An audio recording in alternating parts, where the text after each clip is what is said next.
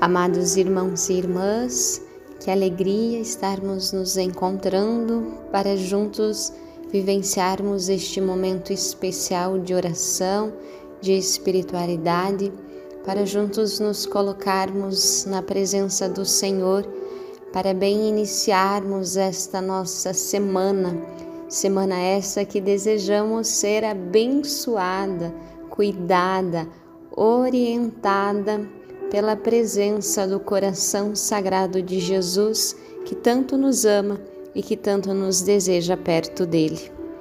Desejamos colocar nossas intenções, necessidades para esta oração. Diga a Jesus as pessoas, as situações das quais gostaria de rezar. Entregue a Ele a sua vida, suas necessidades.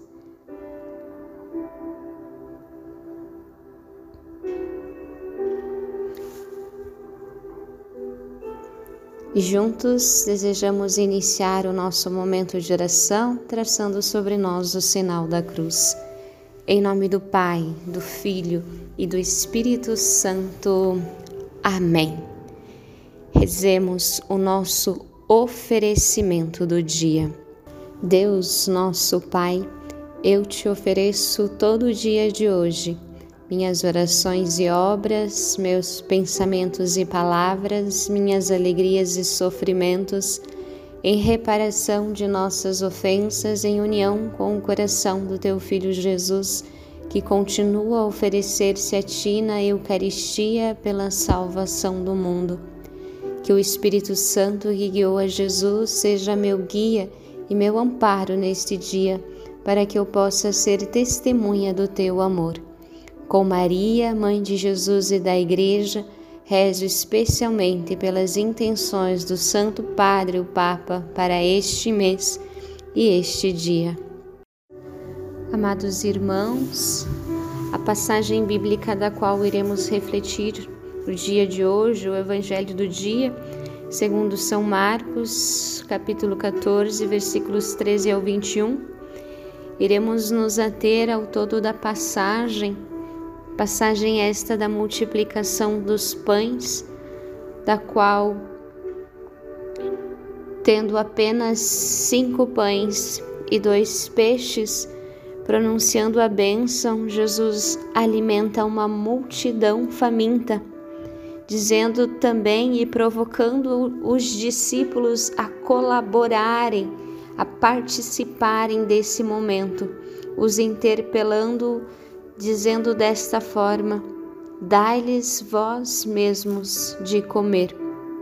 Queridos irmãos, mais do que nunca Jesus nos provoca a colaborarmos, a participarmos do seu projeto de amor, do seu projeto de infinito amor para com todo ser humano, a colaborar para alimentar uma multidão faminta não só de pão, mas faminta da Sua palavra, faminta do seu amor, faminta da Sua compaixão, faminta da Sua presença, do seu olhar, também faminta da Sua solidariedade.